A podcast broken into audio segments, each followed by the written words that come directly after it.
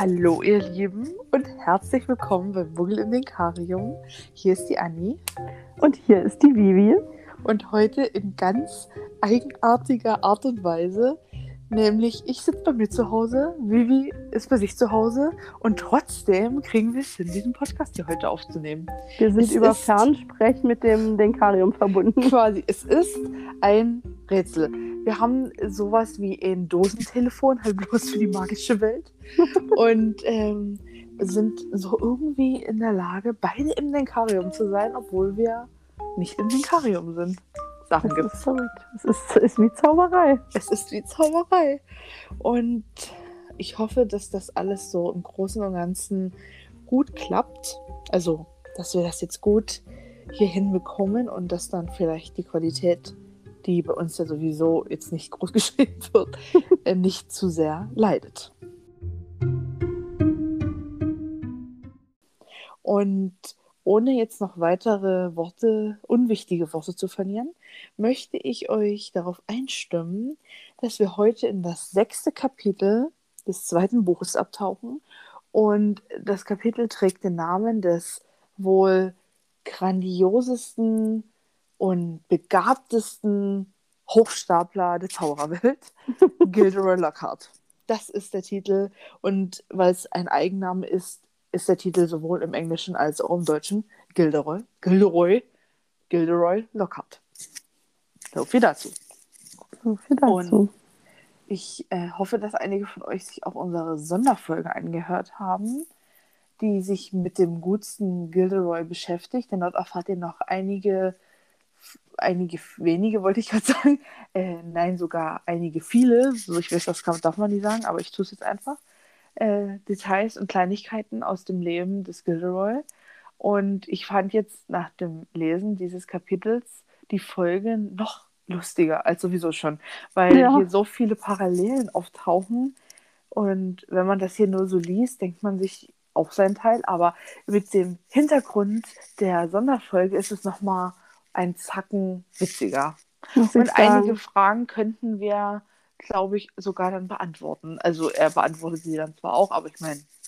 Aber ich muss auch sagen, gerade gegen Ende habe ich bei manchen Formulierungen gedacht, oh, es ist so passend oder eben es ist, es deutet so vieles auf das hin, was wir in der Sonderfolge gesagt haben, ja, dass absolut. es wirklich amüsant ist. Und ich finde schon den Einstieg in das Kapitel so Gilderoy Lockhart und dann ähm, ab dem Frühstück in der großen Halle ging es nur noch bergab. Also ja, das ist also so der, der Einstieg. Ähm, ja, dieser Tag, dieser Tag beginnt in einem, mit einem trüben Grau, denn Harry befindet sich nach seinem Abenteuer. Es kommt eben so verrückt vor, dass wir jetzt eigentlich erst dort weitermachen, also nach dem Kapitel weitermachen, wo Ron und Harry ja mit dem auch so angekommen sind in Hogwarts und Ärger bekommen haben.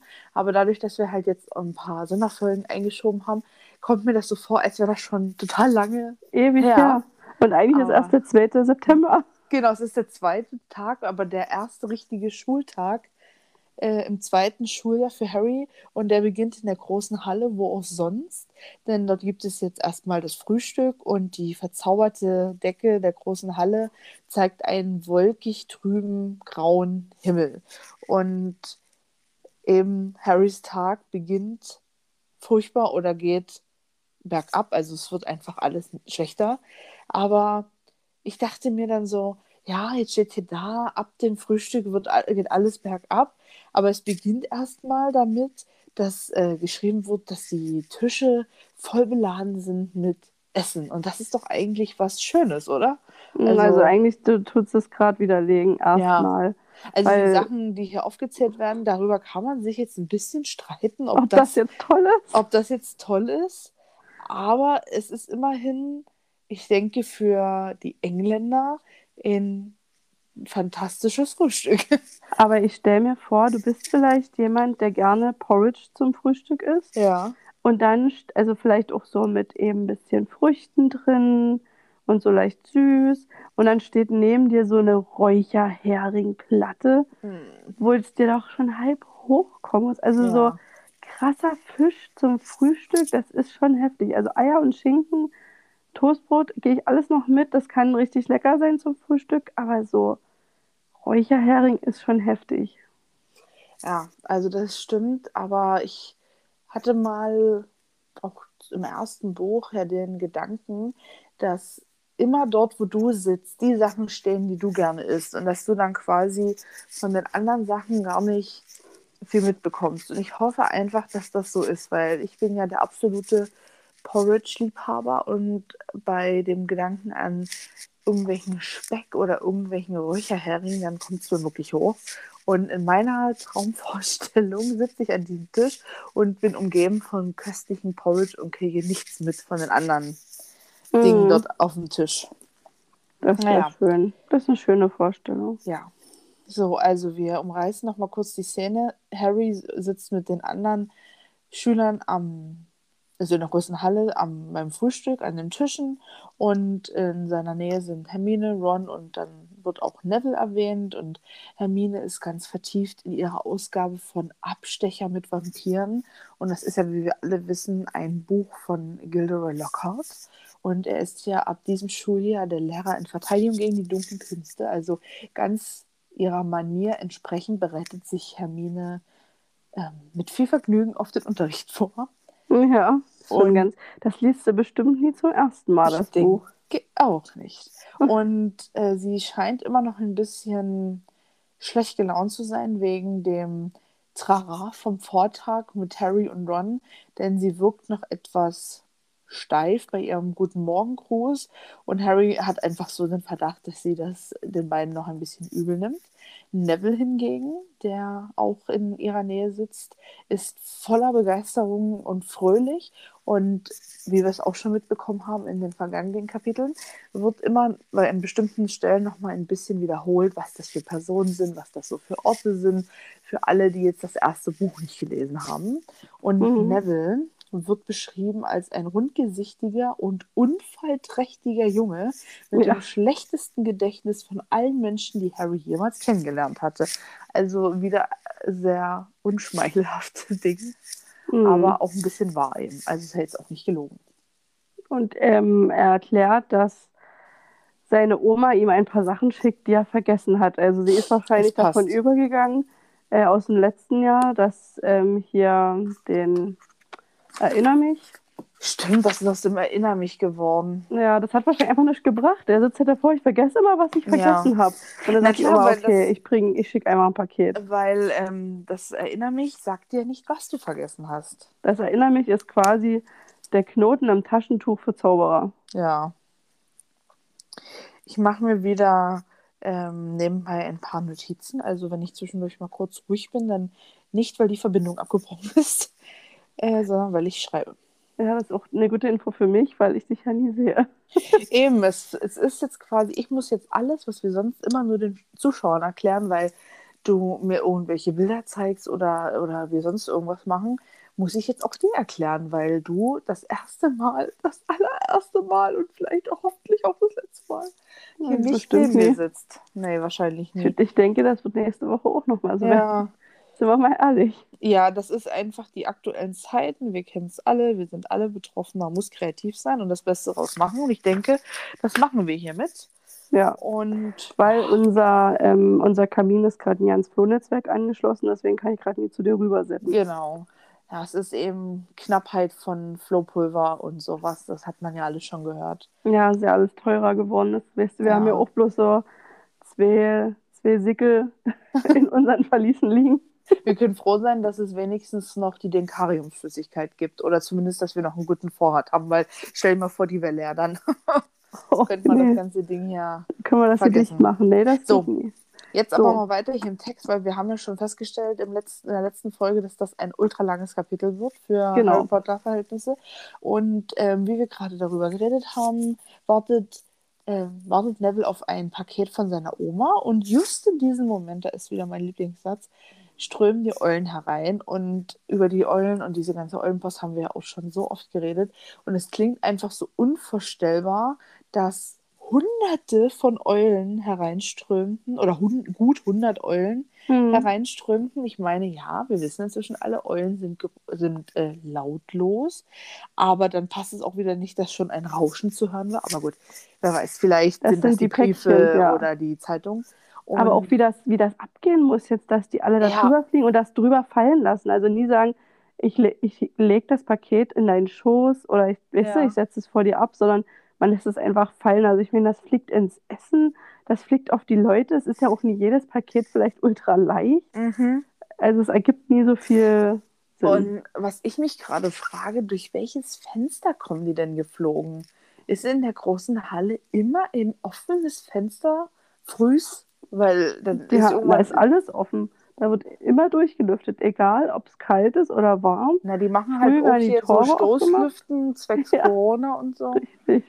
Ja, aber das ist ja auch im Winter, muss ja da immer eine Luke offen sein, wo diese Eulen dann durchrauschen. No? Na, aber ist es im Film nie so, dass es immer oben noch so ein paar Fenster sind? Du hast riesige Türen und oben sind da nochmal so drei Ja. Fenster offen. Kann sein, dass ich mir einbilde, aber Nee, nee, das wird schon so so stelle ich es mir immer vor. Ja. Und Na die gut. sind halt immer offen. Das sind gar keine Fenster, das sind einfach Öffnungen. Ja. Super Schutz in Hogwarts. Wir lassen einfach immer die Eulenfenster offen. So, und Neville bekommt sein Paket und es landet nicht sanft und elegant auf seinem Schoß oder sonst irgendwo, sondern es prallt von seinem Kopf ab. Und Hermine hat auch ein bisschen Pech, denn eine Eule fällt in den Milchkrug, der voll steht und an den sie ihr Buch gelehnt hat. Das Detail haben wir vorhin über- übersprungen, aber ist ja auch nicht so wichtig. Auf jeden Fall äh, wird, wird sie und werden alle anderen um sie herum mit Milch und Federn besch bespritzt. Und wie sollte es anders sein? Diese Eule ist natürlich Errol, die Eule der Familie Weasley. Mhm. Und das arme Tier leidet wieder Höllenqualen, möchte ich meinen.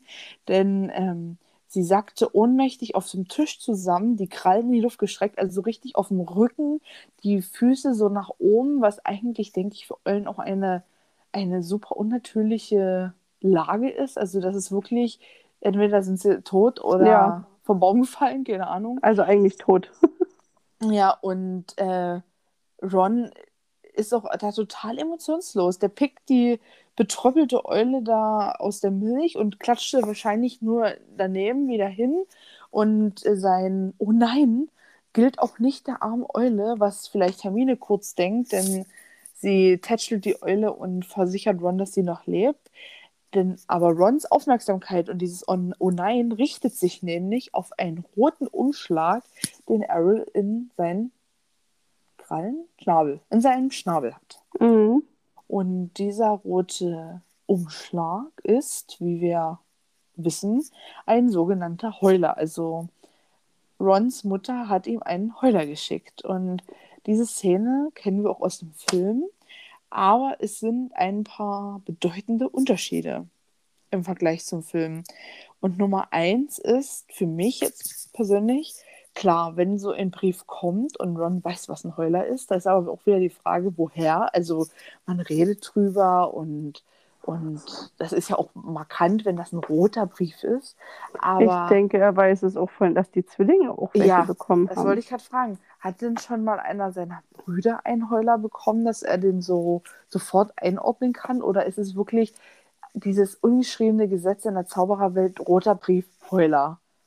Nee, ich denke, dass der das dadurch auch kennt. Also wenn, also ich kann mir auch vorstellen, wenn es nicht im letzten Jahr war, dass er es aus den Jahren kennt, wo er noch zu Hause war. Die Hm. Mutter erfährt, dass die Zwillinge Mist gebaut haben und schickt den Heuler und er kriegt mit, wie sie ihn zu Hause verpasst. Das kann sein.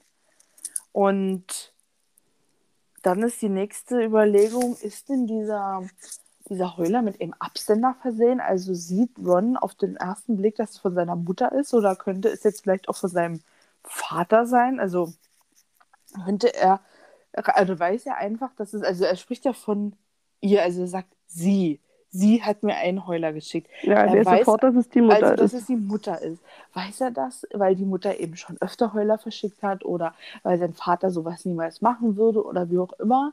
Also siehst du, wenn, wenn wir beide jetzt beispielsweise ihn bekommen würden, würden wir sofort sehen, oh Gott, der Absender ist meine Mutter. Oder würden wir dort sofort sehen, oh Gott, der Absender ist meine Oma oder meine Lehrerin oder äh, was weiß ich, wer auch immer.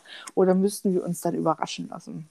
Na, ich finde, es ist an sich leider relativ wenig über den Brief geschrieben. Ja. So wie der, sage ich mal, damit man in die Schule kommt mit, oh, dem Pergament und das steht drauf und hier ist einfach nur der rote Brief. Also Es ist halt, finde ich, kaum das beschrieben, wie es im Film auch aussieht. Ne? Wenn Ja, ich jetzt nicht überlesen Das habe. ist ja das Nächste.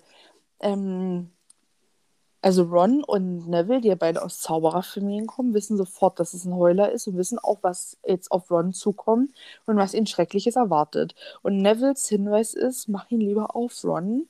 Und danach erzählt er, dass er selber mal, also Neville, dass er selber mal einen Heuler von seiner Oma bekommen hat und hat ihn versucht zu ignorieren und es war schrecklich. Also ähm, auch wieder meine Frage, warum hat Neville einen Heuler bekommen? Weil es kann ja nicht in der, also, oder zumindest wurde nicht darüber geschrieben, dass es in der Schulzeit war, also in dem vergangenen Schuljahr. Und davor war er ja bei seiner Oma, also hat er bei Hat er seiner ja Oma ja gelebt. gelebt. Ja. Und Zauberer gehen ja so klassisch jetzt nicht irgendwie in die Grundschule. Also wann und Mhm. wo und warum hat Neville einen Heuler bekommen? Was hat er gemacht? Und naja, Aber ich denke, es muss in der Let im letzten Jahr gewesen sein, oder dass Harry vielleicht davon nichts mitbekommen hat. naja, aber Also wenn wir jetzt Vielleicht, wo er das Erinner mich verloren hat oder keine Ahnung. Aber ich finde auch, er macht ja nichts so krasses, was einen Heuler begründen würde. Hm, Also Neville ist doch meistens eher halt tollpatschig, aber ja, das war's. aber das, was wir jetzt gleich hier erfahren, ist doch, also da kann doch eigentlich niemand den Heuler verbergen. Also, wenn Neville sagt ja, er hat versucht, ihn zu ignorieren, also wer weiß, was dann passiert ist, aber selbst wenn du versuchst, im verbotenen Wald deinen Heuler aufzumachen, am Ende dringt das so weit, dass es immer noch irgendwelche Schüler mitkriegen, oder? ja, Naja. und ich denke mir auch, der wird doch sich, quasi auch von alleine öffnen. naja, Also wenn, wenn, du- Mhm. wenn wir jetzt mal weitergehen, ähm, wenn wir jetzt mal ein bisschen sozusagen zusammenfassen, dass Neville dann auch sagt, mach ihn auf, es ist einfach dann alles überstanden und Ron die Hand ausstreckt, den Umschlag rauszieht und dann geht's ja sofort los. Also er muss ja nur den Umschlag sozusagen berühren und der Brief legt los. Wie kann denn Neville diesen Brief ignoriert haben? Er dürfte ihn dann nicht mehr berührt haben. Naja, hier steht ja da, dass äh, der Brief an den Ecken schon anfing zu rauchen. Also ist wahrscheinlich von innen wirklich so eine, so eine Kraft und so ein Druck, die raus muss.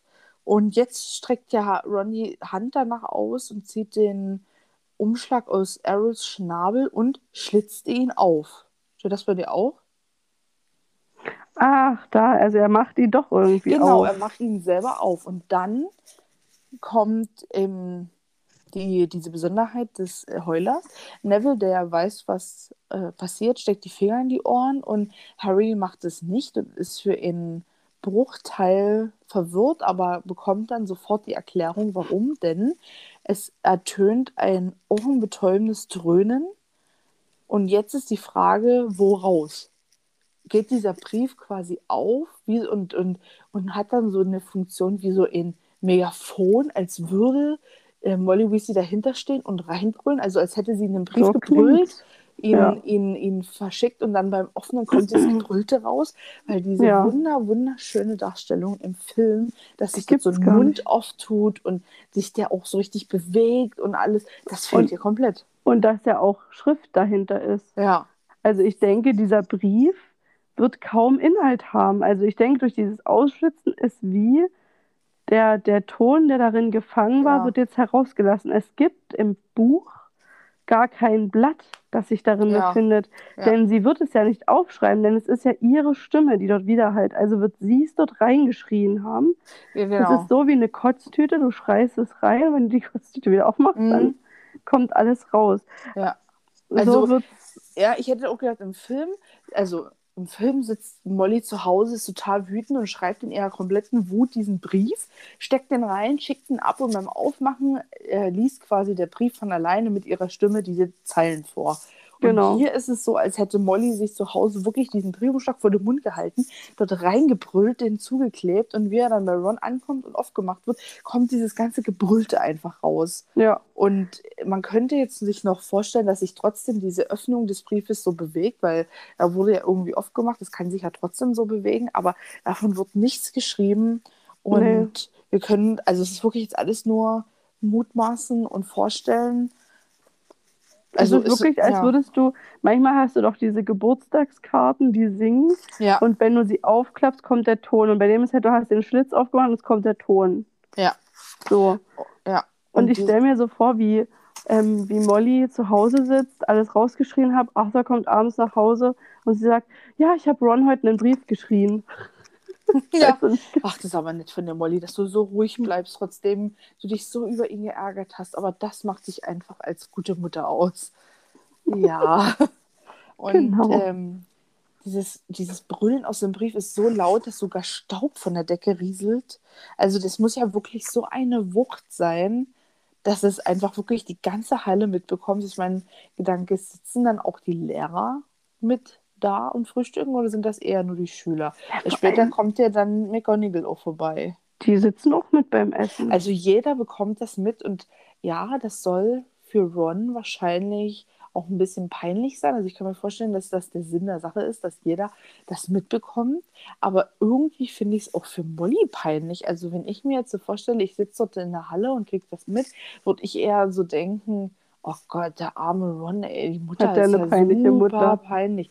Also das muss ja aber auch für Ginny peinlich sein, das muss für Eben für alle für Fred und. George peinlich sein. Und das ist dann wieder ein Unterschied. Also ich tue noch mal ganz kurz zusammenfassen. Die, der Inhalt des Briefes ist, wie wir das auch schon alle kennen und denken und bla bla bla. Ähm, wie konntet ihr das Auto nehmen? Du hast nicht nachgedacht, du warst dumm, wir haben dich anders erzogen, bla bla bla. Dann kriegt Harry auch noch mal, also er kriegt nicht direkt Ärger, sondern er wird halt so erwähnt. Ähm, du und Harry hättet sterben können oder ihr hättet euch den Hals brechen können. Und Mhm. ähm, am Ende kommt noch dieses, ja, du bist eine Schande und dein Vater, er hat eine Untersuchungskommission am Hals, bla bla bla. Und die Drohung, wenn du noch einen Fehltritt begehst, dann holen wir dich nach Hause. Und im Film ist es ja, glaube ich, so, dass der Brief dann zu, zu Harry sagt, dir mache ich natürlich keinen Vorwurf. Und zu Nee. Ginny, Ja, ach genau. Ginny, mein Schatz, ich finde es schön, dass du auch nach Gryffindor gekommen bist. Ja, oder wie war dein erster Schultag oder so, ne? Und das fehlt ja auch. Also Ron wird komplett angeschrien, es richtet sich nur an ihn. Der Brief ist ja auch nur an ihn adressiert. Und das Finde macht ich auch aber Sinn. auch, ja, finde ich auch besser, weil es ist erstens an ihn und es ist ja ein Heuler, um zu meckern und nie um zu sagen, hast du schön gemacht. Ja, eben. Also er soll ja auch was wegkriegen davon, aber trotzdem finde ich, es auch ein bisschen peinlich für, für Molly. Also wenn ich sie wäre, ich würde mir vielleicht auch ein bisschen den Frust runterschreien wollen, aber dann, dass das dann so öffentlich ist, vor allen anderen, also Ja. das wäre mir auch schon wieder zu peinlich irgendwie. Ich weiß auch nicht. Es gibt doch später auch die Möglichkeit, dort in diesem Eulenverschlag dort Mhm. Briefe zu verschicken. Und ich weiß nicht, ob welche zu bekommen. Also ich denke, es gibt auch die Möglichkeit, Briefe später zu schicken, dass die nie früh mit der Post kommen. Ja, Ähm, und es sind halt mehrere Punkte. Einmal, dass die Decke rieselt, finde ich übertrieben, denn die fängt in den Filmen zumindest erst an zu rieseln, wenn hier dann irgendwie Hogwarts angegriffen wird. Ja. Und dann ist halt, ich denke mir, so ein Heuler kommt bestimmt einmal im Monat zu irgendeinem Schüler, der wieder Scheiße gebaut hat. ja, eigentlich Also ich schätze passen. mal, es ist jetzt nicht das, also es ist in diesem Jahr der erste Heuler, weil es ist der zweite Schultag Ja, oder der erste richtige. Aber ich denke mir, so in jedem Jahr werden ein Haufen Heuler, also ab und zu mal Heuler zu den speziellen Schülern kommen. Und wahrscheinlich werden Molly und Arthur die Hälfte von ihrem Geld für Heuler an Fred und George ausgeben.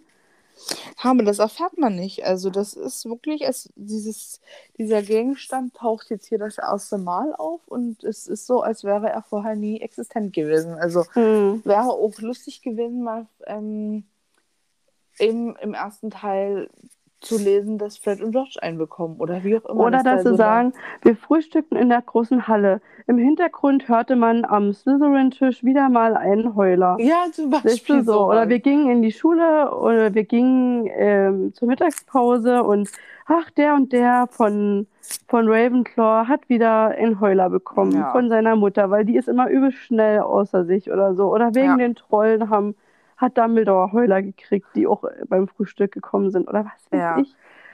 Aber der, der Goodsten hier ist eben die Sache mit dem Heuler erst im zweiten Buch eingefallen. ja. Verzeihung, Und, so. und auch ein Unterschied zum, zum Film ist ja hier, nachdem der Heuler seine Tirade beendet hat, ähm, ist, hat Ron ihn auf den Tisch fallen lassen, er flammt auf und zerschrumpelt zu Asche.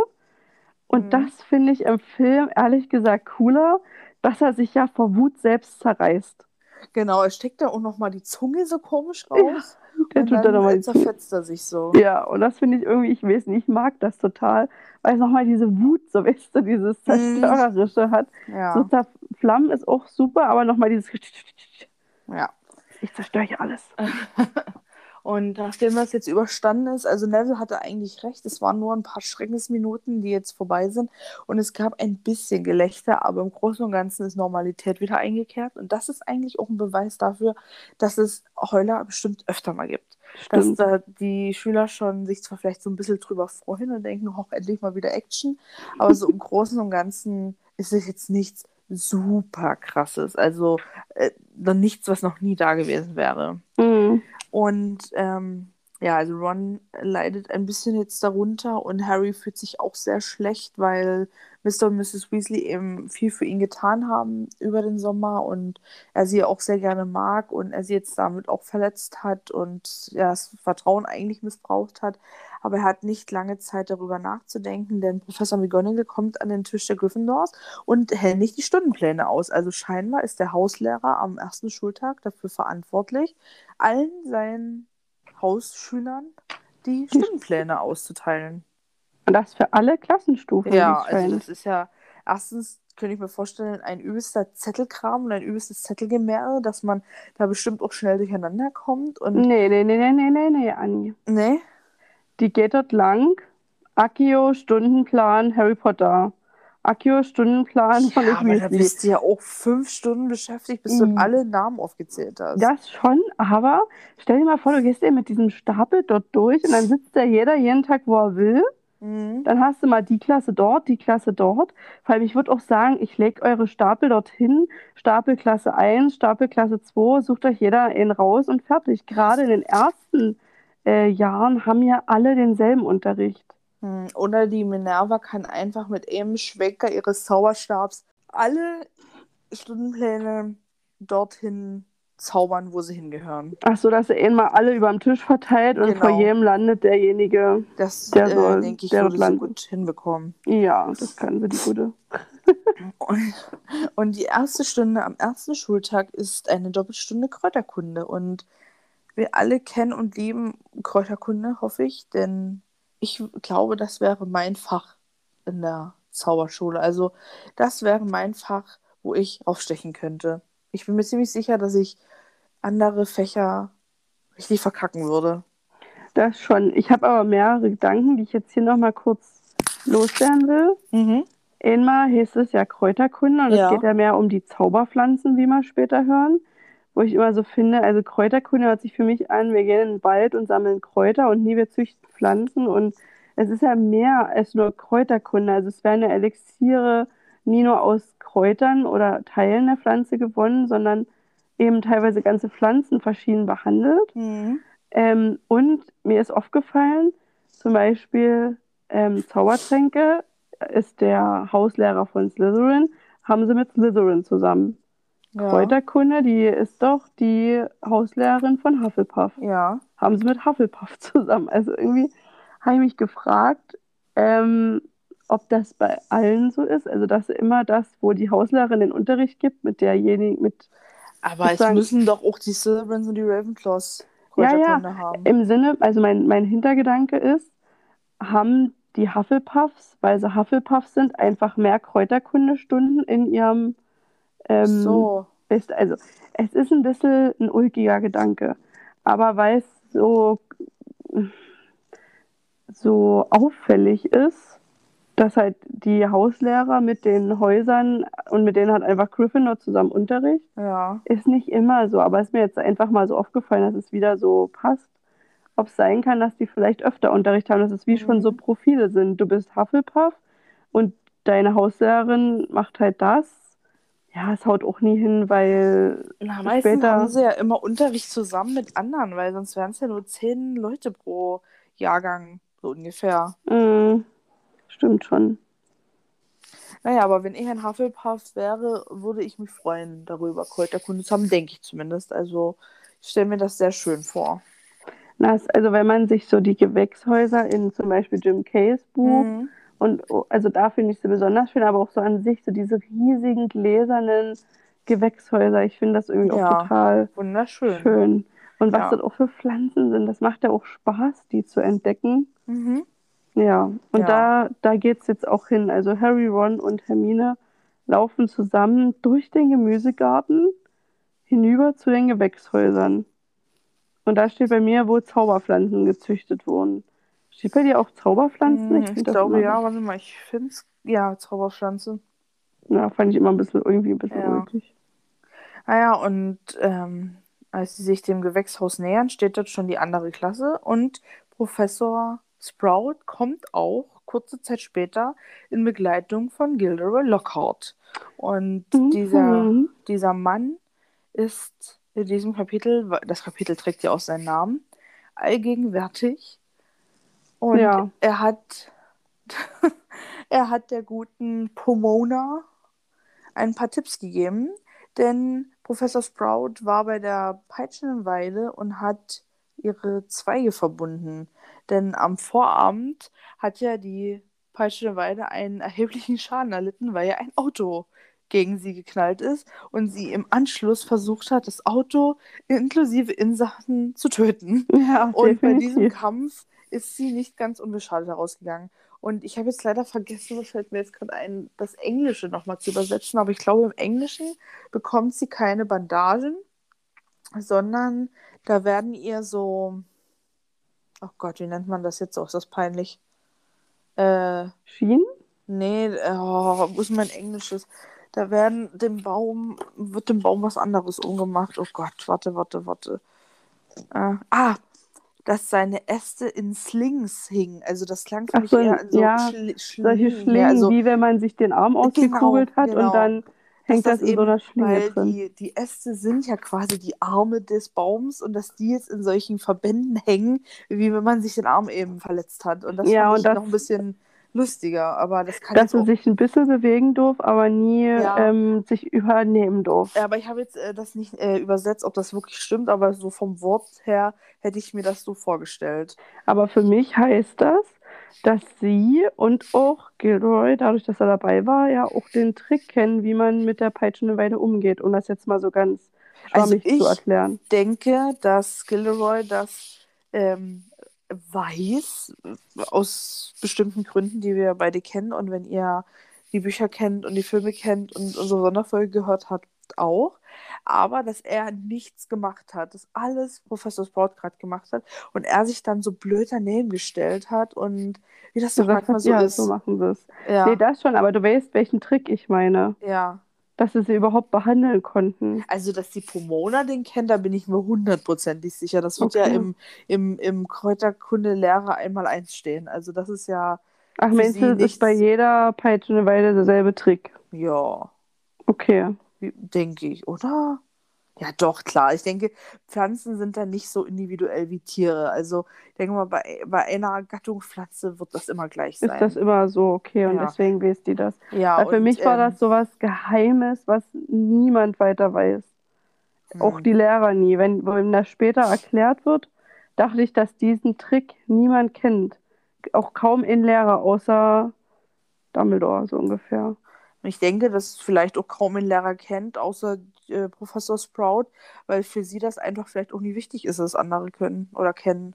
Dass, Hm. dass, sie das, dass sie das immer so gemacht hat, weil manchmal muss man ja solche Bäume auch ein bisschen pflegen und das ist nun mal ihre, ihre Sache, ihr Ding und deswegen weiß sie das und das hat sie noch nie jemand danach gefragt oder es hat noch nie jemand anderes dieses Wissen gebraucht und daher weiß es vielleicht auch kein anderer.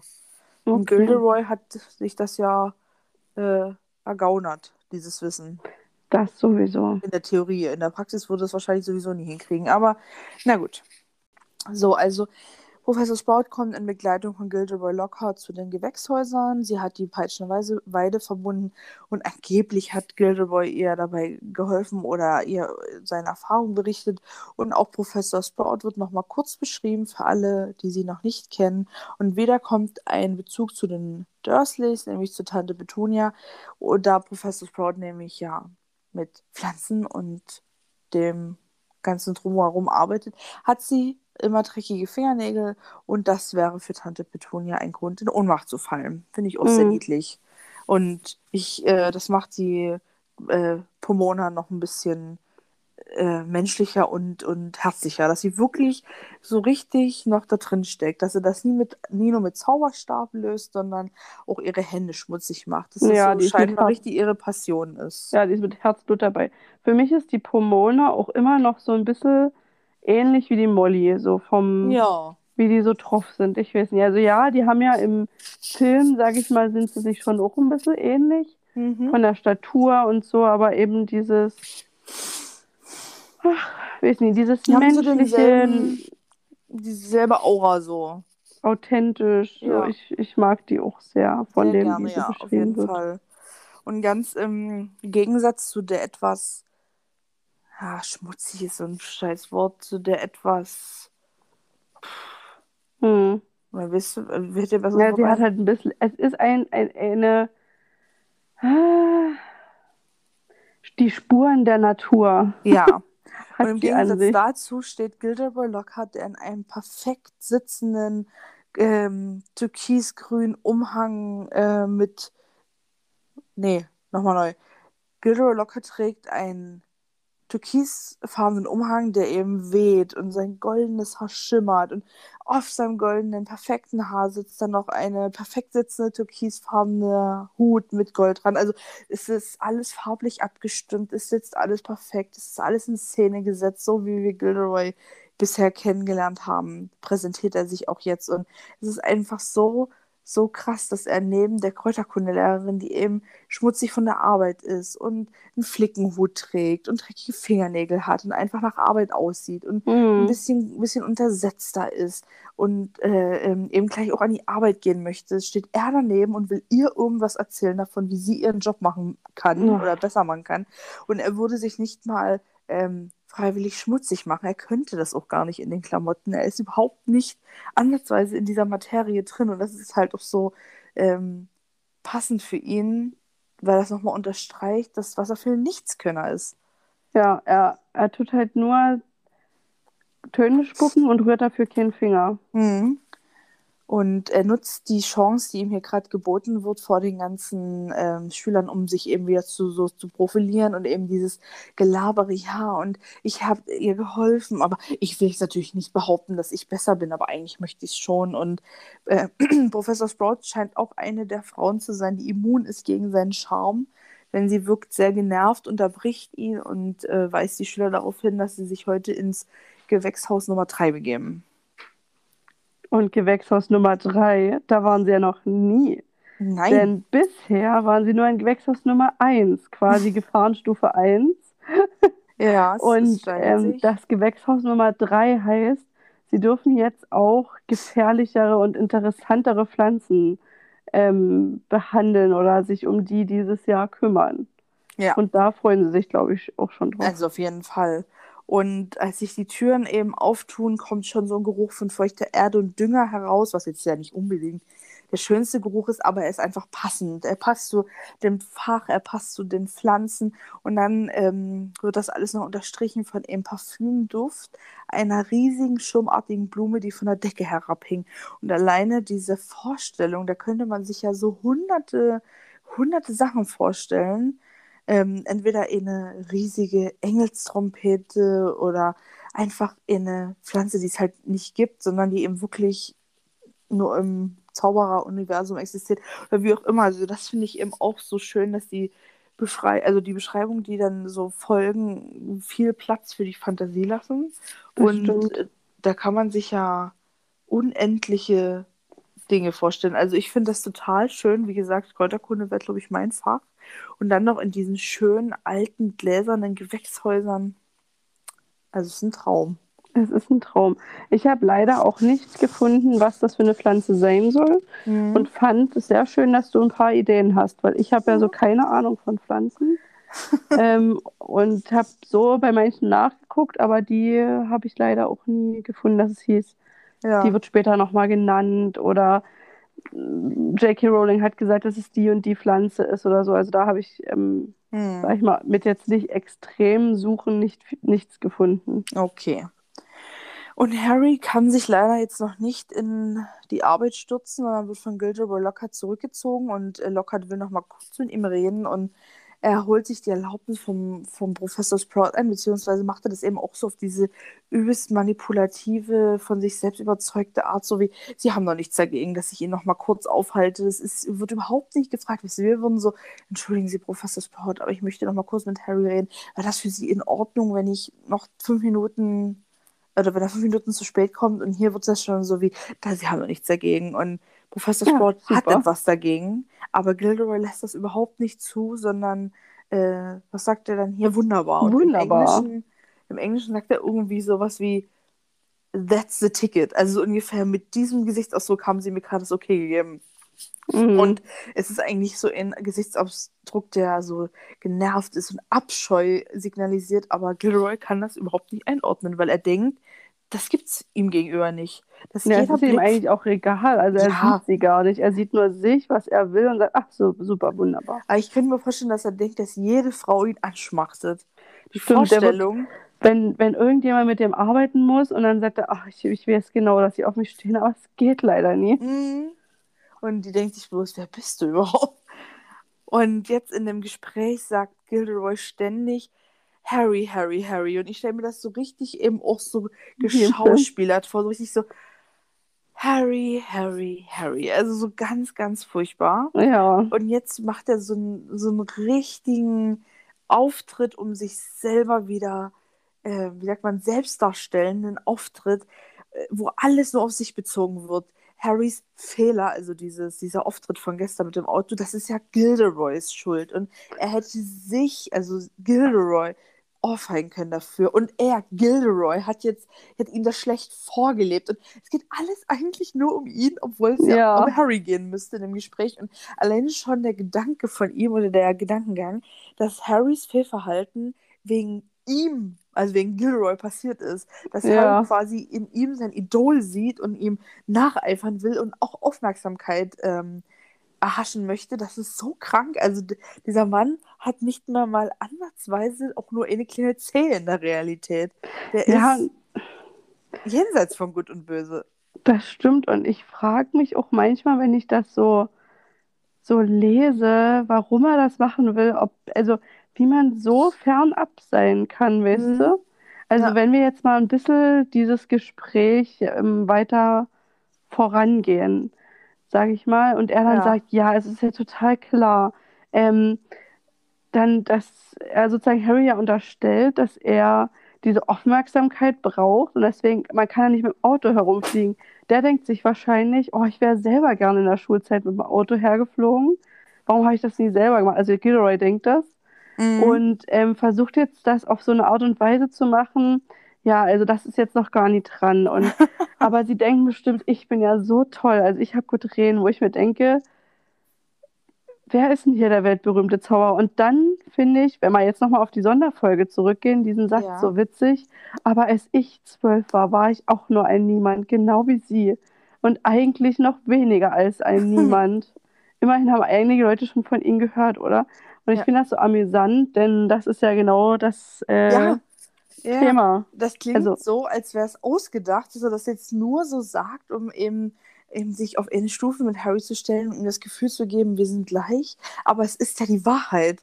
Er war in niemand und, und, und ist in niemand eigentlich, aber in der Schulzeit war er ja auch wirklich in niemand. Und jetzt dieser Vergleich, dass Harrys bisherige Errungenschaften ja wirklich schon gut sind. Also er ist du weißt schon, wem entkommen und er diese Narbe, aber das ist natürlich nichts im Vergleich zu dem, was Gilderoy erreicht hat. Und Nämlich. statt, dass er jetzt hier irgendwas krasses aufzählt, kommt, ja. er hat fünfmal in Folge den charmantesten Lächelnpreis der Hexenwoche gewonnen.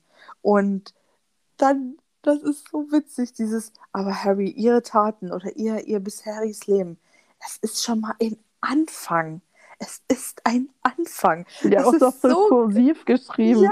Es ist ein Anfang. Also du bist auf einem guten Weg.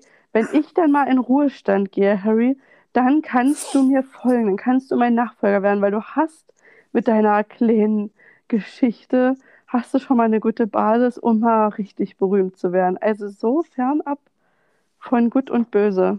Und Gilroy Locker zieht jetzt ab, sein Vortrag ist beendet und ähm, nachdem Harry noch kurz ein bisschen geschockt vor dem Gewächshaus steht, geht er endlich hinein in die Stunde von Professor Sprout. Und Professor Sprout möchte den Schülern heute beibringen, wie man Alraunen umtopft.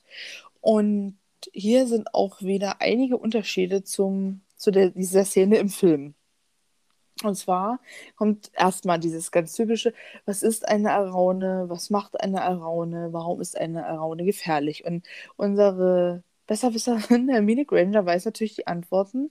Und zwar ist die Alraune oder Mandragora eine Rückverwandlerin.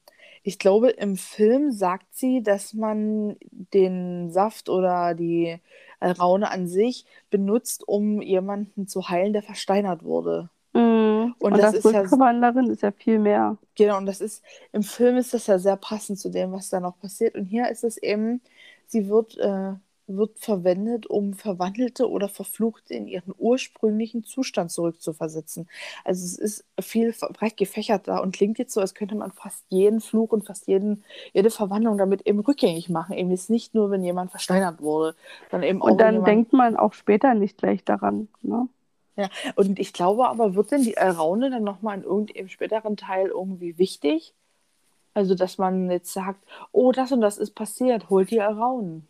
Oh, da müssen wir mal drauf achten. Ja, ich hoffe, wir, wir achten ja, drauf. Wir denken dran, ich schreibe mir das auch mal auf. Mm, und für ihre schlauen Antworten bekommt Hermine natürlich 10 Punkte für Gryffindor. Und Professor Sprout möchte aber darauf hinweisen, dass die Araune auch sehr gefährlich ist. Und da ist dann Hermines Antwort, dass sie so gefährlich ist, weil ihr Schrei tödlich ist für jeden, der ihn hört. Und Professor Sprout erklärt nochmal ein bisschen später dann, dass es bei sich bei diesen Alraun hier ja nur um Setzlinge handelt, also um ganz kleine Pflänzchen, die noch viel steht größer bei dir werden. Setzlinge? Oh, was steht denn bei dir? Warte, bei mir steht, also du bist doch jetzt Setzlinge. genau weitere zehn Punkte, sagte Professor Sprout. Ja, ich, ich habe jetzt ein ganz bisschen was übersprungen. Darüber möchte ich äh, gleich nochmal reden, aber jetzt sind wir ganz kurz bei den Setzlingen.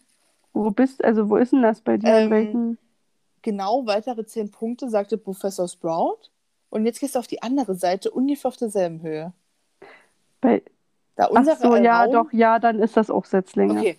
Weil ich habe bloß dieses, die wir hier haben, sind noch sehr jung und ich dachte, ja. da steht bei dir Ach so, Setzlinge. nee. Und ähm, eben erklärt Professor Sport jetzt, dass sie noch sehr jung sind und deswegen mit ihrem Schrei nichts anrichten können, außer dass man, also es ist schon schlimm genug, in, in Ohnmacht fällt. Und deswegen sind die Ohrenschützer so wichtig. Aber Harry kann sich jetzt noch nicht so richtig was unter diesem Schrei vorstellen, weil es sind für ihn ja auch einfach nur Pflanzen, die er dort sieht.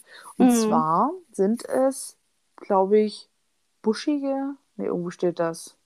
Ja, die haben oben schon einen ordentlichen Pflanz, also so einen Blätterbusch. Genau, und sie sind wo bin ich? finde es gerade nicht. Die sind, Büschelige Pflanzen ist weiter oben, wo sie sie rauszieht. Da genau, Pflanzen von grüner Farbe mit einem Hauch purpurrot. Und im Englischen ist es irgendwie so purplish, greenish, irgendwie so. Also so, entweder ist wirklich purpur gemeint oder lila, lila, grün. Auf jeden Fall haben die eine, ich finde, schöne Färbung, also ein bisschen was Besonderes, so ein bisschen sagt man, changierende Farbspiele in ihren Blättern. Und die Ohrenschützer sind auch anders als im Film unterschiedlich gefärbt. Also es sind unterschiedliche Farben vorhanden und nicht diese, die, wissen die sehen auch so fällig aus und so alt. Und Professor Sprout nimmt sich ein rosafarbenes Paar äh, Ohrenschützer und die anderen versuchen aber möglichst nicht ein Paar in dieser Farbe zu erhaschen. Und als dann alle ihre Ohrenschützer. Wo bei dir Professor Sprout das, die rosafarbenen Ohrenschützer genommen? Oh, habe ich das jetzt falsch gelesen? Bei oh. mir steht da, jeder nimmt sich ein paar Ohrenschützer, sagte Professor Sprout. Ja. Dann gab es Gerangel, weil alle versuchten, ein Paar zu bekommen, das nicht rosa und ja. flauschig war. Ähm, ach da, ja, Entschuldigung. Also wir sind heute das ist halt die Entfernung. Ich Aber es war so, oder? Genau, ja. setzte sich ein rosafarbenes, flauschiges Paar Genau, genau, genau, genau. Okay. So, und jetzt ist sie gewappnet. Die Ohrenschützer bedecken vollständig ihre Ohren. Sie ist quasi geschützt. Und sie zieht eine der Pflanzen aus der Erde. Und das, was dann zum Vorschein kommt, ist eben eine Araune. und Ja. Harry ist ein bisschen geschockt. Aber Gott sei Dank empfällt ihm ein, ein Überraschungsschrei, den niemand hören kann, weil sie alle ihre Kopfhörer tragen müssen, ihre Ohrenschützer. Mhm. Und zwar Und- ist es ein, ein, ein, ein Pflanzenbaby oder ein Ja. Wurzelbaby. Also es gibt keine Wurzel, sondern die Wurzel ist ein hässliches, schlammüberzogenes Baby. Ja. Und, das finde ich auch total gruselig ja, eigentlich. ja, auf jeden Fall. Also ich finde die Darstellung, wie sie im Film ist, richtig cool. Also richtig irgendwie trotzdem auch niedlich. Ich weiß auch nie. Also irgendwie haben die was. Aber Ja. es passt irgendwie dann wieder nicht so gut hier auf die Beschreibung, denn es hatte eine blassgrüne, gefleckte Haut. Und eben wie du schon gesagt hast, es war schlammüberzogen und super hässlich. Also ich stelle mir das irgendwie glitschiger vor und halt hellgrün oder blassgrün. Ah ja. Dann fast schon wie, als würde es aus dem See kommen oder so ein Mhm. bisschen. Und auch vor allem, was die dann später damit machen, ist das noch viel gruseliger. Ja, Also die tun noch den Saft aus der Alraune ja. gewinnen, wo ich mir frage, wie gewinnt ihr denn? Also wird Aber dann später ist es ja kein? Baby mehr. Was ist es denn dann? Na, es wird, ist, ist doch ein Baby und dann wird es doch äh, in Anführungszeichen erwachsen. Ja. Da, da sagen sie doch auch irgendwie, ich weiß nicht, ob es nur im Film ist oder auch im Buch, dass sie noch ihre Akne gerade haben. No? Und dann ist es am Ende vielleicht ein hässliches kleines Männlein. ja, und dann wird das trotzdem zerhackt und daraus der Saft aber es, gewonnen. ist, es, nimmt, es nimmt ein bisschen den Schrecken, wenn man sich vorstellt, es ist einfach kein Baby mehr. Also wenn es ein Baby ist und man zerquetscht ist, ist es noch ein bisschen krasser, oder? Ach, du meinst, er hat sein, der, die, die Alraune hat ja ihr Leben gelebt. Ja, ja, also es ist halt eine alte Alraune. Hm. So halt. Ja, es ist schon irgendwie ein bisschen. Ja, aber es wäre noch krasser, wenn sie jetzt die Dinger hier zerquetschen. Ja, was, also, Ja, das ist bei den frischen Alraunen ist der Saft besonders wirkungsvoll, weil sie noch so jung sind. Oh, furchtbar. ja. Aber gut. Naja. So, jetzt geht es weiter mit dem Umtopfen. Jetzt kommt eben auch diese ganze Erklärung damit, dass diese jungen Alrauen eben nicht sehr gefährlich sind, aber sie können trotzdem jemanden außer Gefecht setzen. Und niemand will ja den ersten Schultag im neuen Jahr verpassen, oder? Hahaha. Und äh, dann fangen sie eben alle an äh, oder sollen alle anfangen mit Umtopfen und Professor Sprout gibt ihnen dann ein Zeichen, indem sie den Daumen nach oben setzt, wenn sie dann die Ohrenschützer wieder absetzen können. Hm. Und sie, also sie sagt, also sie teilt nicht ein, aber sie sagt, jeweils vier von euch gehen dann immer an einen Kasten und topfen um, aber Vorsicht oder passt auf auf die Venemosa tentacula, die zahnt. Also Sie es ist, zahnt, was ist es bei dir? sie beißt. Ah, ist ja witzig. Sie zahnt bei mir erst. Und das fand ich so lustig, weil das ähm, anscheinend ja so diese Säuglingsstation der Pflanzen dort ist. Oder Ja. die Kinderstation, wo ja alle die durch diese Stadien gehen. Und ich habe jetzt gedacht, ach, die ist gerade in einem Stadium, die zahnt. Dann kommt irgendwann, sie kriegt ihre erste Breikost. Sie läuft die ersten Schritte. Nee, jetzt ist nie, aber also wisst ja, ihr, dass ja, eben dass auch so halt durch gerade in so einem Zwischenalter ist. dass sie bei auch so durch halt- diese Phasen geht. Ja, und bei mir steht da, sie beißt. Deswegen hatte ich das gar nie als Säuglingsstation für gefährliche Pflanzen, sondern einfach so, also sag ich mal, wahrgenommen. Aber es ist ja schon wieder witzig. Ich muss mal gucken, ob ich mir das auch aufgeschrieben habe, dass ich das dann ähm, auch als eine schöne Gummiente präsentieren kann. Aber ich würde gerade mal gucken, was es ähm, im Englischen ist. Und denkst du, es ist dann auch die Pflanze, die hinter ihr ähm, ist, diese dornige, dunkelrote Pflanze, deren lange Ja. Fühler sich still und leise über ihre Schulter gestohlen haben? Und dann gibt sie da einen Klaps und dann weichen die Fühler zurück? Ja, das denke ich. Also ich frage mich, wie kann denn eine Pflanze zahnen? Was bricht denn da durch? Na, die Dorn oder die sieht aus. Ach du, das kennst du nie, oder? Von ähm, der kleine Horrorladen oder der kleine Nee, Horrorshop. kenne ich nie. Diese Pflanze die mit den Zähnen, Audrey 2, die bei mir als Funko Pop rumsteht. So stelle ich ja, mir doch, gerade. die, die Pflanze bei dir kenne ich. Ja, so stelle ich mir das gerade vor. Der hat ja Ah. einen richtigen Mund mit richtigen Zähnen. Stimmt, Und im Englischen ist es auch Zahn. Das Okay. ist Ding. verstehe. Ja, so.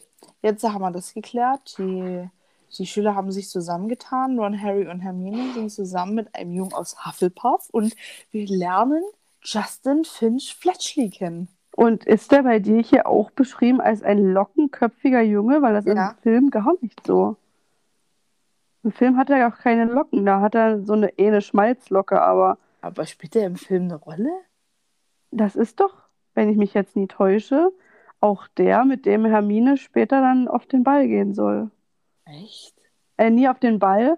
Also das ist doch später in dem Teil, wo der neue Lehrer für Zaubertränke Slughorn. Slughorn ist. und Nee, ich glaube, das ist, das ist doch McCormick oder so. Ach so, ich dachte, das war Justin Glaube Fitzgerald. ich zumindest. Nee, ich glaube, der spielt keine Rolle, der Justin Ist Finch das Fletchley. Cormac? Hm. Auf jeden Fall scheint aber Justin Finch Fletchley eigentlich ein ganz sympathischer Typ zu sein. Er begrüßt alle, kennt sie alle und ähm, lenkt ihnen das Gespräch so auf das fliegende Auto kurz und dann geht es um Gilderoy Lockhart und anscheinend ist er auch ein Gilderoy Lockhart-Fan. Und das klingt für mich jetzt so, dass er aus einer Muggelfamilie kommt. Zumindest sollte er eigentlich auf die Eton gehen, also auf die Schule. Und Eton ist doch eine englische Schule, oder? So ein. Ja, da habe ich was ähm, dazu rausgesucht. Ja. Eton ist in, eine englische, also eben so eine Eliteschule, ja. nur für Jungen ja. in der Grafschaft Berkshire. Und Ja. es ist eines der teuersten Internate der Welt. Genau. und da also, sind auch ähm, hier aus der Königsfamilie welche hingegangen und Ja. Premierminister, britische und so. Es geht. Ja. genau, und da stelle ich mir vor, er kommt aus einer Muggelfamilie. Die, die Mutter wollte ihn halt unbedingt nach Eton schicken. Aber ähm, als er dann wahrscheinlich den Brief für Hogwarts bekommen hat und ich weiß jetzt nicht, es muss ja vor dem ersten Schuljahr gewesen sein, dass er die schon kannte. Also, Ja. die, ach, Entschuldigung, jetzt habe ich ihm was übersprungen. Also, er hat einen Brief aus Hogwarts bekommen und hat anscheinend auch vor dem Beginn in Hogwarts die Bücher von Gilderoy Lockhart gelesen, denn mit Hilfe dieser Bücher konnte er seine Mutter davon überzeugen, wie wichtig es ist, einen gut ausgebildeten Zauberer in der Familie zu haben. Ja, Und das ist wieder ähm, so eine Ironie, dass da gerade Gilderoy Lockhart dafür dienen soll. Aber Ja. na gut, das wissen ja die Leser nicht. Ja. Und ähm, wie gesagt, ähm, sie haben sich eben in dieser Vierergruppe zusammengetan, können aber nicht mehr viel reden, weil sie ja zum Arbeiten die Ohrenschützer tragen müssen und da gehen ja alle Geräusche unter. Und sie sind auch sehr beschäftigt damit, die Alraun einigermaßen unter Kontrolle zu halten, denn es ist gar nicht so einfach, wie das bei Professor Sport ausgesehen hat. Die wehren sich nämlich ganz schön, die kleinen Mistviecher. ja, die sind ganz schön tückisch und schwierig zu behandeln. Und das passt aber auch dafür, dass sie dann im Gewächshaus 3 sind. Ja. Und nach der Stunde sind alle schweißgebadet und verdreckt und die gehen sich kurz etwas frisch machen, bevor es dann zur nächsten Unterrichtsstunde geht. Und das ist Verwandlung bei Professor McGonagall. Und in Verwandlung bei Professor McGonagall ist die Aufgabe, einen Käfer in einen Knopf zu verwandeln. Und das schließt ja eigentlich gut an an das, was im ersten Schuljahr gelernt haben. Denn da war es ja viel eben, wie ich, eine Maus in eine Tabakdose oder irgendwie sowas zu verwandeln. Genau, oder Streichholz in eine Nadel war das Genau. am Anfang. Und anscheinend hat aber Harry alles vergessen, was er im vorherigen Schuljahr gelernt hat, denn es klappt überhaupt nicht. Und auch Ron hat so seine Schwierigkeiten, was allerdings auch daran liegt, dass er ja einen zerbrochenen Zauberstab hat. Und da Und- möchte ich noch kurz einfügen, Verzeih. ähm, ich habe noch beim letzten Mal, wollte ich doch noch wissen, was den Zauberstab zusammenhält, weil wir haben gesagt, es sind die Splitter, Mhm. aber ich finde das mit dem Band, was da drinne hängt, besser und der Ron hat in Einhorn, äh, genau, hat einen Zauberstab aus Esche mit einem Kern aus Einhornhaar. Also im Film ist das Einhornhaar das, woran es hängt. Okay. Das wollte ich mal so mal einfügen. Und hat er bei dir auch seinen Zauberstab mit Zauberband geflickt? Ja, total komisch. Und das habe ich nochmal versucht zu recherchieren. Im Englischen ist es Bellow Band, also wie Spell, Zauberspruch. Und Okay. äh, in, in, in England oder in Großbritannien hieß dieses Klebeband, dieses Tesafilmzeug, ähm, Celloband. Ach so. Und das ist quasi ein Wortwitz, dass es nie das Celloband ist, sondern das Belloband. Und das ist einfach nur so ein Witz, dass das eben, dass das eben die magische Variante vom Klebeband ist. Ja. Und es gibt sogar in, in, in nicht, Fan-Wiki, was auch immer, äh, Harry Potter-Wiki-Artikel darüber, dass das eben in, in Zauber ein magisches Objekt oder ein magischer Gegenstand ist, mit dem man Sachen zusammenkleben kann, die eben durch ihren Zauberspruch nie zu reparieren sind. Wo ich mir das nicht vorstellen kann. Aber Hm. Es ist wieder so dieses, die Muggel haben was und wir tun so, als wenn wir es besser können. Ja. Im Film hat er doch auch einfach Klebeband drumherum Ja, ja. gewickelt. Das hängt doch dann auch noch so runter, Runter. glaube ich. Naja. Weil Auf die haben ja wahrscheinlich auch keine Schere dort.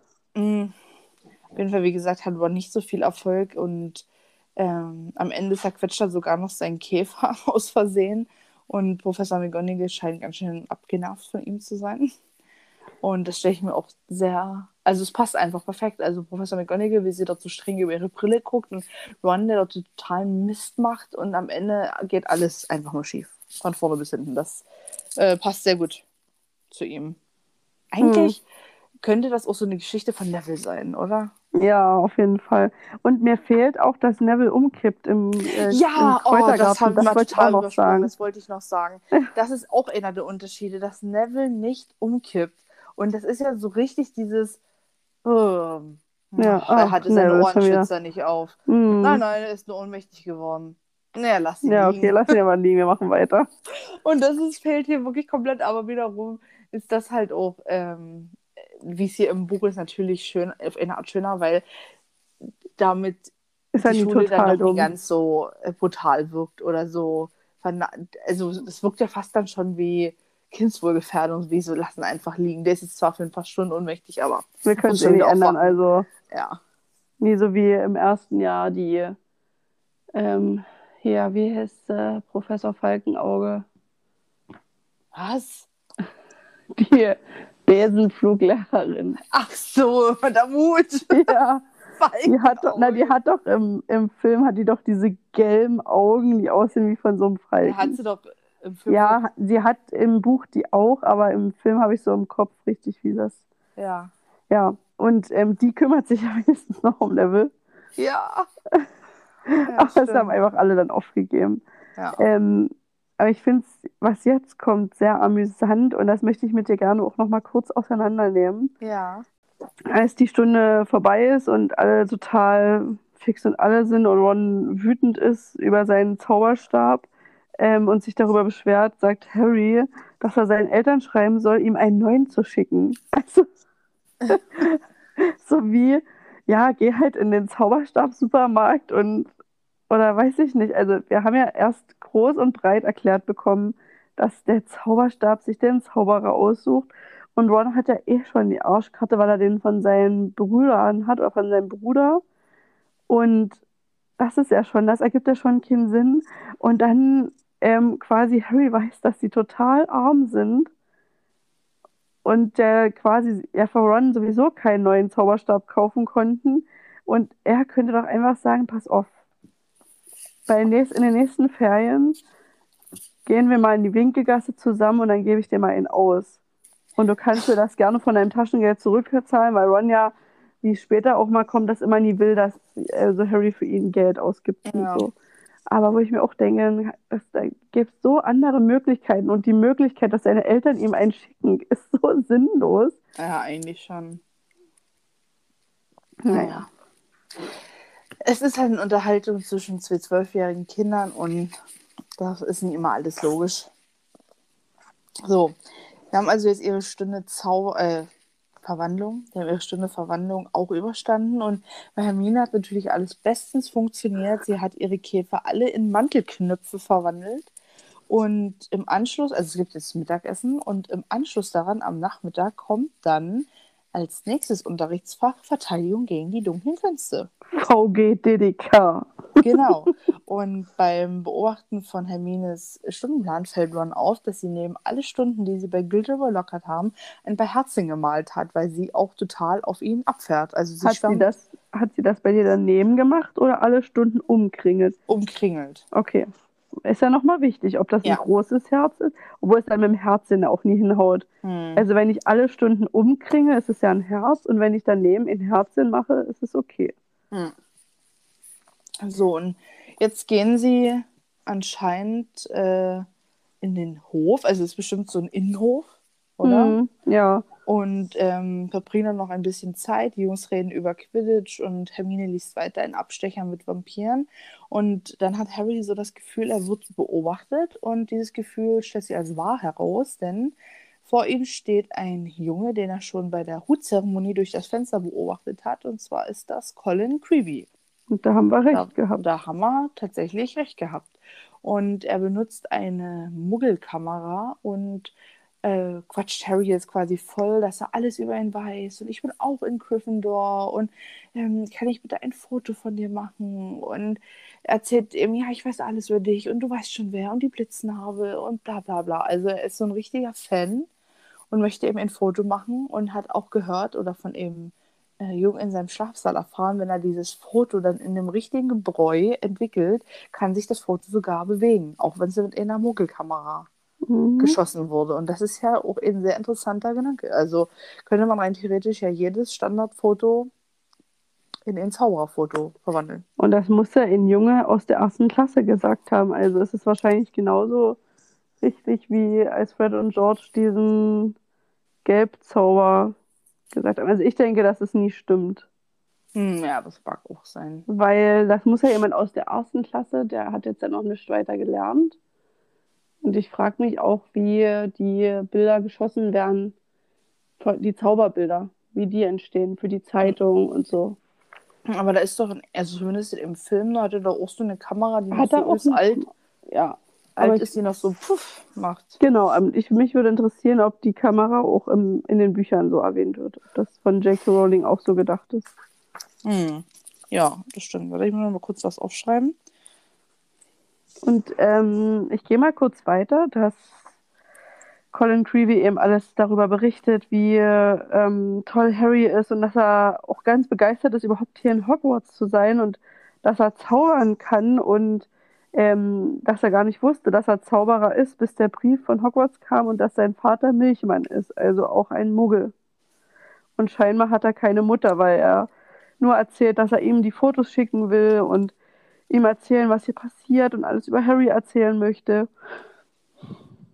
Genau, und Es ist eigentlich auch schon ziemlich niedlich. ja, echt, echt süß. Und ob Ja. er dann ähm, noch seinen Namen draufschreiben könnte auf Ja, das Foto. also das ist eigentlich auch süß, weil er sich so denkt, ja, dann mache ich ein Foto und dann kann ich das meinem, meinem Vater schicken und ach, wenn ich das Foto gerade mal ausgedruckt habe oder entwickelt habe, dann kann doch Harry dort eigentlich auch drauf unterschreiben und ähm, dann kommt sofort von äh, hinter ihm oder, oder von den anderen, also kommt auf jeden Fall dann von Malfoy, Autogrammkarten. Du verteilst Autogrammkarten, Potter. Und ähm, ich finde, der, der, dieser Übergang ist im Englischen viel, viel schöner, weil da sagt dann Colin irgendwie so, ja, can you sign my the picture? Can you sign the photo? Ich muss mal gucken, was mein Buch ist. Und warte, das kann ich dir gleich ganz genau sagen. Ähm, genau. Could you sign it? Und dann kommt von Malfoy signed photos. Also da ist dieses Wort nochmal drin. Im, Ach so, der, der, im, hm, dieses der sagt, Sign. Und im Deutschen hm, ist das so, äh, kannst du dann deinen Namen draufschreiben? Autogrammkarten? Also, ja, wurde gar ja, nicht man gesagt. Hm, aber es ist nie so elegant wie im Englischen. das stimmt. Der Übergang ist nie so schön gelungen. Ja. Und es macht sich natürlich Malfoy, der wieder von Crab und Goyle begleitet wird und steht bei dir auch seine brutalen Spießgesellen. Ja, Ja, also er wird von seinen brutalen Spießgesellen Crab aber du und hast Goyle davor das Wort noch von seinen grobschlächtigen. Ja, das auch. Das, ist sind- auch ein Wort, wo man denkt, oh Gott, ey, sind das, weiß ich nicht, ich finde das ganz unangenehm. Ja. Aber so soll es ja auch sein. Ja, also auf jeden Fall macht sich Malfoy jetzt schön wieder darüber lustig, dass ja der ach so tolle Potter Autogrammkarten verteilt und natürlich ist es dann sinnlos, sich äh, zu versuchen äh, zu verteidigen, denn alle Sachen, die man sagt, eben, ne, mache ich nicht und halt ja, die Klappe klar. wirkt halt immer äh, verzweifelt und, und hat Macht überhaupt nur keinen noch Effekt. schlimmer. Ja. Ja. Und dann ist das Schlimme, dass Colin Creevy eben auch noch versucht, Harry zu verteidigen. Und das ist ja dann wieder für Malfoy ein gefundenes Fressen, dass so ein kleiner Piefgedotte wie Colin sich dort einmischt und für Harry versucht einzustehen. Also, Hier, hier finde ich auch die Beschreibung so niedlich. oder dessen ganzer Körper etwa so dick war wie Querys Hals. Ja, Okay. ja.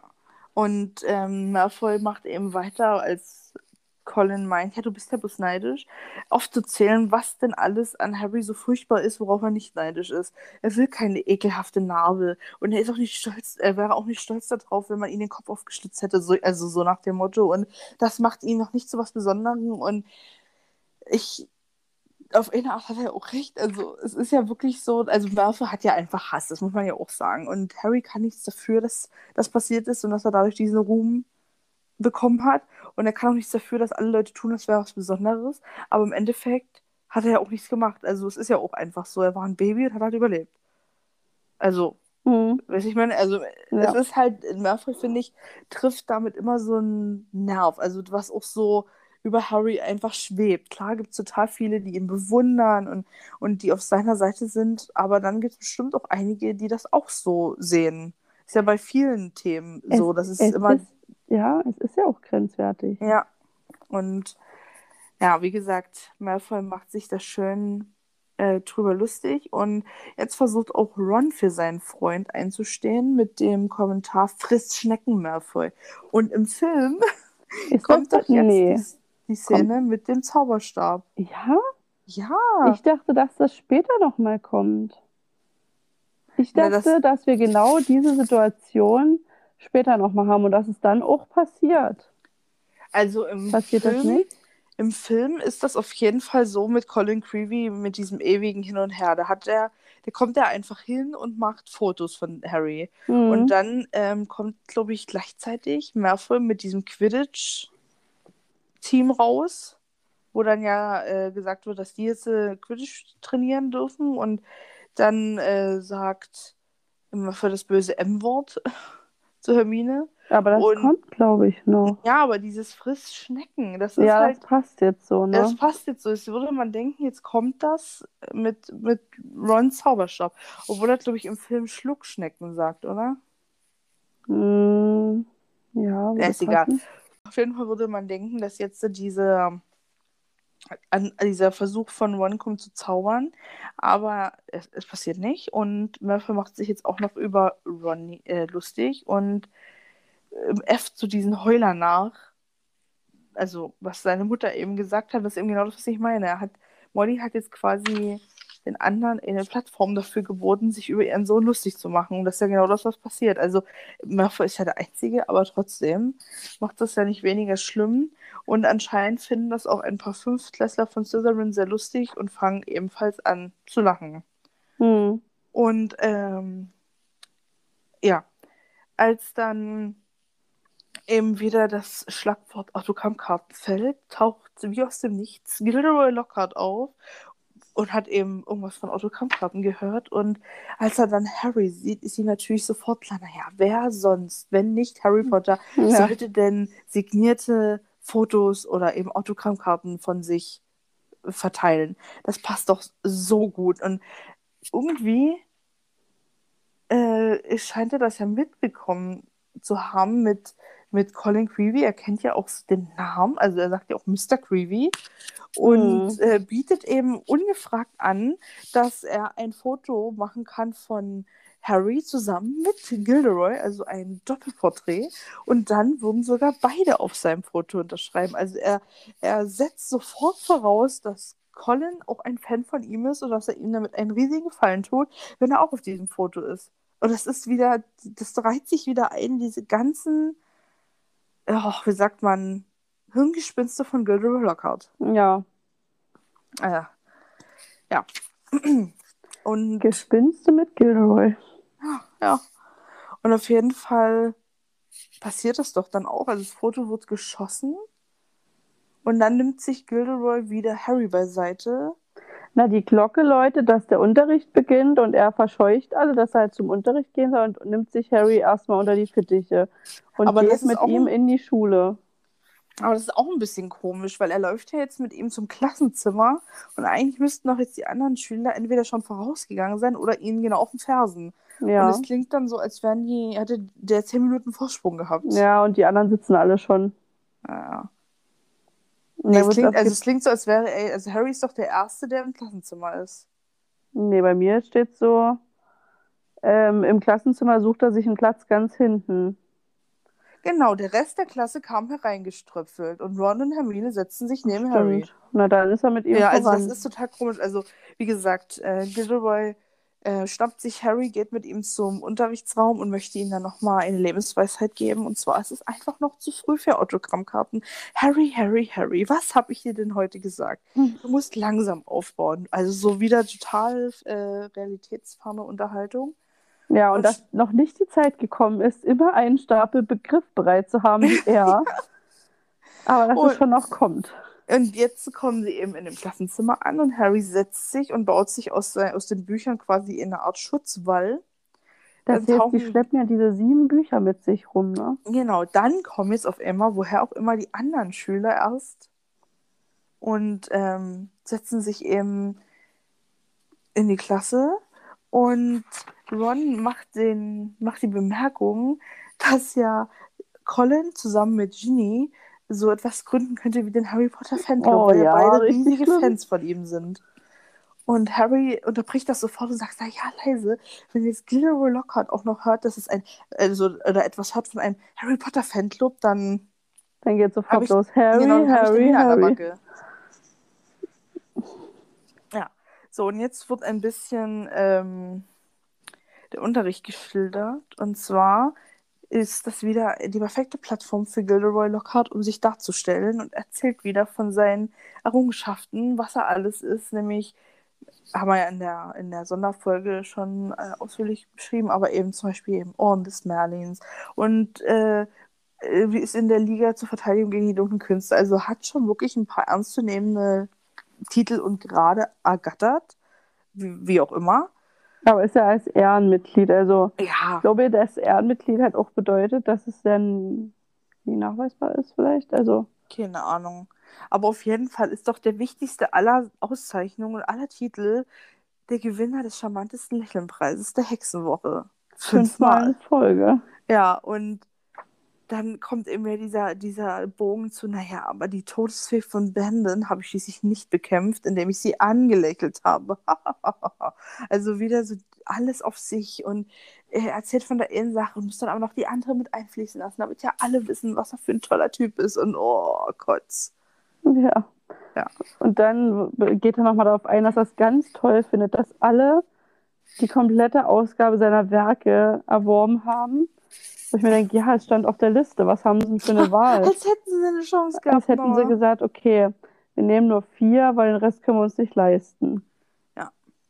Und jetzt äh, beginnt der Unterricht quasi mit einem kleinen Quiz und man könnte für den Bruchteil einer Sekunde denken, dass vielleicht äh, Gilderoy, Gilderoy wirklich auf die Idee gekommen ist, das Wissen zu testen oder nochmal den Stoff des ersten Layers abzufragen, weil er sagt ja auch, es ist alles ganz einfach und wir machen eine halbe Stunde. Blablabla. Aber als sich dann Harry die Fragen durchliest, ist, sind es genau die Fragen, die man von Gilderoy erwarten würde. Ja. Was ist Gilderoy Lockharts Lieblingsfarbe? Wie lautet Gilderoy Lockharts geheimer Wunsch? Was ist Ihrer Meinung nach Gilderoy Lockharts größte Leistung bisher? Und das, über, das erstreckt sich über drei Seiten hinweg bis zur Frage 54. Was hat Gilderoy Lockhart, wann hat Gilderoy Lockhart Geburtstag und was wäre das ideale Geschenk für ihn? Was halt leider zwei Fragen sind. Also, wenn er öfter sozusagen auch noch Fragen hat mit zwei Fragen in einer, ich finde es eh schon knapp eine halbe Stunde für 54 Fragen, auch wenn das nur so eben einfache Sachen sind, wie er später sagt, Lieblingsfarbe lila, zack. Aber du musst Ja. es ja lesen, du musst es schreiben, du musst vielleicht mal nachdenken, wenn du wirklich bemüht bist, das überhaupt zu machen. Ähm, finde ich eine Du ha- halbe ja. Stunde Du hast nicht mal eine Minute für jede Frage. Nee. Du musst eigentlich in einer Minute schon fast zwei Fragen beantworten. Ja, du kannst, wenn du so an, angehst, wie eben die 54, die zwei Fragen sind, hast Ja. du 30 Sekunden für eine Frage. Zu lesen, zu verstehen, zu antworten, zu schreiben. Und Gilderoy ist auch nicht so ganz zufrieden mit den Ergebnissen, denn einige haben nicht alles gewusst. Zum Beispiel, kaum einer von euch weiß noch, dass meine Lieblingsfarbe lila ist. Das schreibe ich in ein Jahr bei, mein, bei einem Yeti. Und dann eben in Kapitel 12, bei Wanderung mit Werwölfen steht eben das und dann äh, wünsche ich mir jenes und alles auch so hochtrabend. Ja, ich möchte natürlich, äh, wie schreibt, wie sagt das, die Harmonie zwischen, ja. ja, die Harmonie zwischen allen magischen und nicht magischen Menschen. Oder eine Flasche Whisky. ja, vor allem auch das, was er sich wünscht, ist ja auch Pustekuchen, weil sein Geburtstagsgeschenk wäre, dass er zum Präsidenten ernannt wird und Ehrenmitglied von allem ist und jeder auf der Welt ihn liebt und verehrt und dass er die Aufmerksamkeit von allen Menschen bekommt. Das wäre sein Geburtstagswunsch, wenn er mal jetzt das so hochtrabend nehmen wie das andere. Ja. Es ist, naja. Und es sind schon einige in der Klasse, die sich langsam vor Lachen nicht mehr halten können, vor allem äh, James Finnegan und Dean Thomas. Aber ähm, es sind bestimmt auch noch einige andere, die sich denken, dass das jetzt ein schlechter Scherz gerade war. Und es gibt nur eine einzige, die wirklich alle Fragen richtig beantwortet hat, und das ist Hermine Granger. Und Lockhart ruft sie auf, möchte ihren, äh, möchte wissen, wer sie ist, gibt ihr zehn Punkte für Gryffindor und also das ist, also erstens, wie hat er denn so schnell diese ganzen Arbeiten kontrolliert? Ja, das also, ist das. Die, die Stunden gehen doch bloß anderthalb Stunden maximal, wenn du sagst, es ist eine Doppelstunde. Und dann hat er ja eine halbe Stunde für den Test, eine Viertelstunde dafür, dass er sich ähm, introduced hat. und dann nochmal eine halbe Stunde für die Korrektur und die Erklärung. Also ist doch schon jetzt lange vorbei. Ja. Naja, also Hermine, wie gesagt, die ist ja ein bisschen verliebt in ihn, hat also auch alle Fragen richtig beantwortet, hat die Bücher ja wahrscheinlich auch mehrmals gelesen. Aber jetzt soll der richtige Unterricht beginnen. Jetzt hat Gilderoy noch was richtig krasses. Und er macht die Schüler so richtig scharf. ähm, tut sie so richtig äh, hochpushen, dass jetzt was super Gefährliches kommt und alle beugen sich nach vorne und wollen sehen, was es ist. Und es ist ein bedeckter Käfig und, und ähm, er sagt das was, ich muss euch bitten, nicht zu schreien. Und das klingt ja wirklich, als wäre das jetzt äh, sonst was. Super gefährlich, ja. ja. Und dann sind es ein paar frisch gefangene Wichtel aus Cornwall. Ja. Und Seamus Finnegan macht sich schon ganz schön, ganz also macht sich schon ziemlich darüber lustig, denn er kommt ja auch aus einer magischen Familie. Also ich glaube, bei ihm war das ja zwar so halb und halb, aber er ist ja, glaube ich, sehr magisch aufgewachsen. Und er wird wahrscheinlich wissen, was Wichtel sind, wie Wichtel sind und findet sie jetzt nicht besonders gefährlich. Und Gilroy lässt natürlich keine Kritik zu an seinen Unterrichtsmethoden oder an seinen Unterrichtsinhalten und macht es jetzt oder will es jetzt zur Aufgabe machen, dass er in die Klasse mit den Wichteln zurechtkommt. Also, dass sie sich eben mit denen abkämpfen müssen. Und ja, dass sie sich jetzt mit dem beschäftigen und um die kümmern. Genau, und beschrieben werden die Wichtel als leuchtend blau und etwa 20 Zentimeter groß. Und mhm. das ist mhm. ziemlich groß für ein Wichtel, oder? Also ja, 20 Zentimeter also, geht schon, aber ich hätte das jetzt kleiner gedacht. Ja, 20 Zentimeter ist doch so breit wie ein A4-Blatt, also so hoch wie ein A4-Blatt breit ist. Ja, es ist jetzt nicht super ja, riesig, aber... aber... für ein Wichtel ist das schon viel. Also hätte ja. er gesagt 10, hätte ich gesagt, ja, okay, kann ich mir vorstellen. Hm. Und die spitzen Gesichter, und sie haben spitze Gesichter und ähm, schrille Stimmen und sie schreien auch rum und rütteln an den Käfigstäben und machen hässliche Grimassen. Also die sind auch schon ein bisschen auf Brass. Und dann öffnet Gilderoy die Tür zum Käfig und es war, als hätte er das Tor zur Hölle aufgestoßen. Ja. Und im Englischen ist das ein anderes Wort. Also ich habe es vergessen. Oh, ich kann, warte, ich kann es gleich nochmal nachgucken. Ähm, Nicht ganz so übertrieben. Es ist, nee, warte, es ist, ähm, oh, wo ist es denn? It was Pandemonium. Und das ist die Hauptstadt der Hölle. So. Also es ist schon auch so in der Richtung. Okay. Es ist wirklich, es war die Hölle. Und die Hölle ist losgebrochen. Und diese Wichtel wüten durch das Klassenzimmer und machen alles kaputt, was nicht nied- und nagelfest ist. Und, und zerstören und verletzen. Und der arme Neville hat es wieder voll abgekriegt, denn er wird an den Ohren von den Wicheln nach oben gezogen und irgendwie, wie auch immer, an den Kronleuchter an der Decke gehangen. Also, ja, also ist auch im Film, glaube ich, auch so, oder? Dass ja, genau, da hängen sie ihn auch an den Kronleuchter. Ja. Das muss man auch erstmal schaffen. Ja. Und ähm, dann brich, brechen ja einige auch durch das Fenster aus. Also die müssen ja so eine Kraft haben, das zu durchbrechen, dass das Glas zersplittert. ja, Entschuldigung.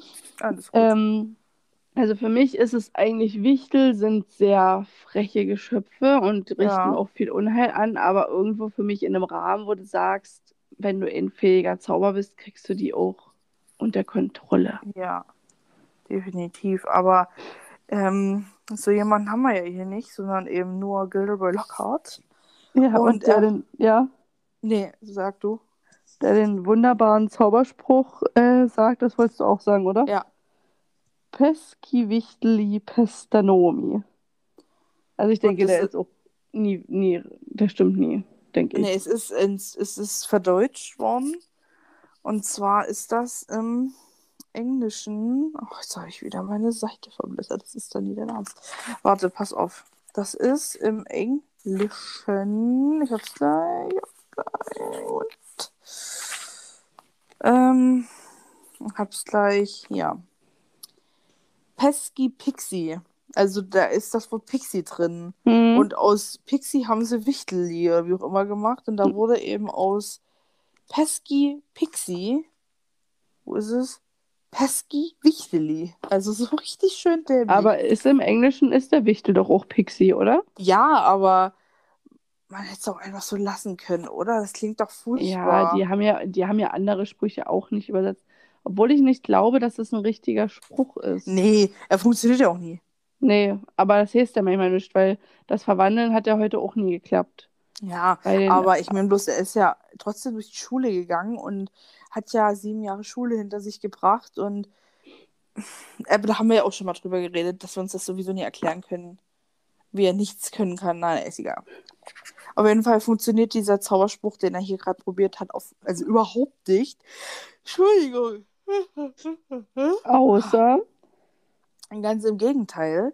äh, der, ein Wichtel kann locker den Zauberstab abnehmen und aus dem Fenster schleudern. Und jetzt ist er quasi unbewaffnet ja, und muss sich auch wie einige andere Schüler äh, verstecken oder ducken. Und ähm, als es dann läutet, flüchten eigentlich alle aus dem Raum. Und Harry, Ron und Hermine waren einfach nicht schnell genug und kriegen deswegen von Lockhart noch die Aufgabe zugerufen, dass sie die anderen, also dass sie die restlichen jetzt einfach mal einfangen sollen und in den Käfig, Käfig sperren sollen. Also das, was er als erwachsener Mann, als Lehrer nicht geschafft hat, gibt er jetzt drei Kindern auf und flüchtet selber, also rennt weg. Ist so eine richtig feige Sau. und vor allem wäre jetzt Hermine nie unter den dreien. Weißt du, hätte das meinetwegen Neville, Seamus und Dean? Dean gegeben, die hätten da gar nicht ausrichten können. Nee. Also es liegt doch jetzt hier nur an Hermine, dass diese Wichtel eingefangen werden. Ja, und es dauert ja auch nicht, also es weiß nicht, wird gar nicht so beschrieben, oder? Ob es jetzt sehr lange dauert, auf jeden Fall schafft sie es, ähm, die Wichtel zu betäuben.